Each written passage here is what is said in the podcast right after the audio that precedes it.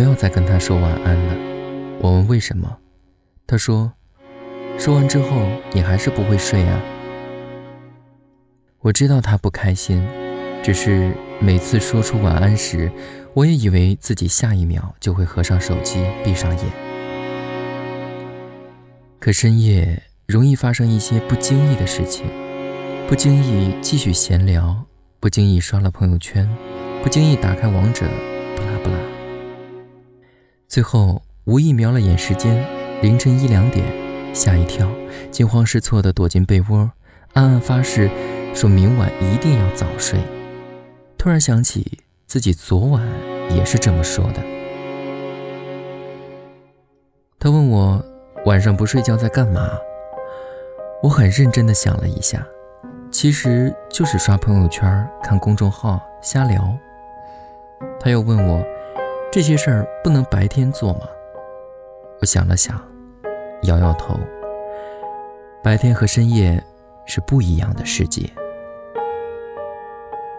白天的朋友圈充斥着有关工作的链接、相似的美食美景、同一个热点的讨论。你能见到很多人，可不知道为什么你对人的印象很模糊，感觉每个人都差不多。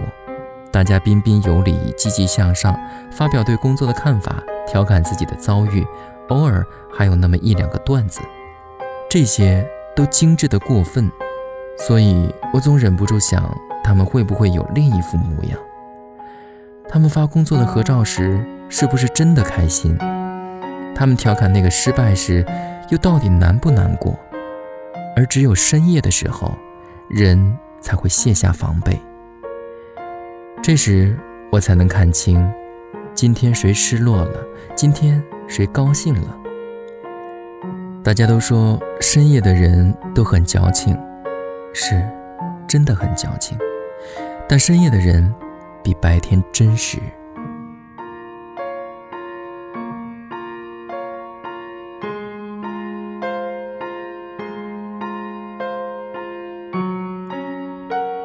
这周最晚睡的时候是凌晨三点，那时候刚忙完，洗了个冷水澡，从阳台朝外看，对面的宿舍全都熄了灯，一片漆黑，只有楼下二十四小时的便利店还有点亮光。其实我很享受这个画面，它让我觉得我在和自己相处。白天的每一分钟都跟旁人有关。地铁拥挤的人流，和朋友的吵吵闹闹，和老师上司的你来我往，哪怕去吃个饭，都得跟服务员唠叨几句。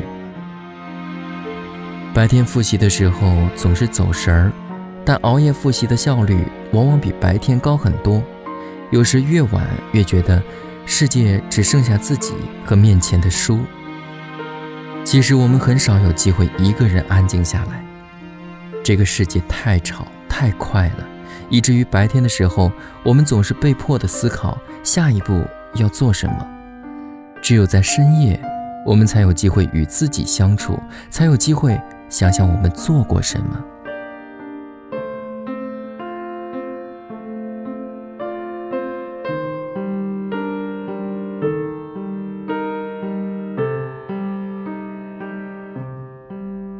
最后。不知道你有没有进过深夜的便利店？店里只有你一个客人，你拿下货柜上的可乐，安静地走到店员前，付款，然后出门。整个过程里的声音只有那句多少钱和滴的一声，没有拥挤，没有追逐，没有任何的躁动，很安静。朋友说，他唯一的放松方式就是熬夜。我想，这也是为什么很多人会对熬夜上瘾的原因。生活里最轻松的一个时段就是深夜，不考虑成本的肆意挥霍，没有人逼着你做点什么，一切都在不经意间完成。我很喜欢的一句话是：短暂的逃避，其实是在积攒面对的勇气。熬夜刷朋友圈也好，打游戏也好，都是在短暂的逃离复杂的生活。这就是我们喜欢熬夜的根本原因。深夜是错综复杂的生活里最后的小小的余地。只是别忘了，一觉醒来，继续面对。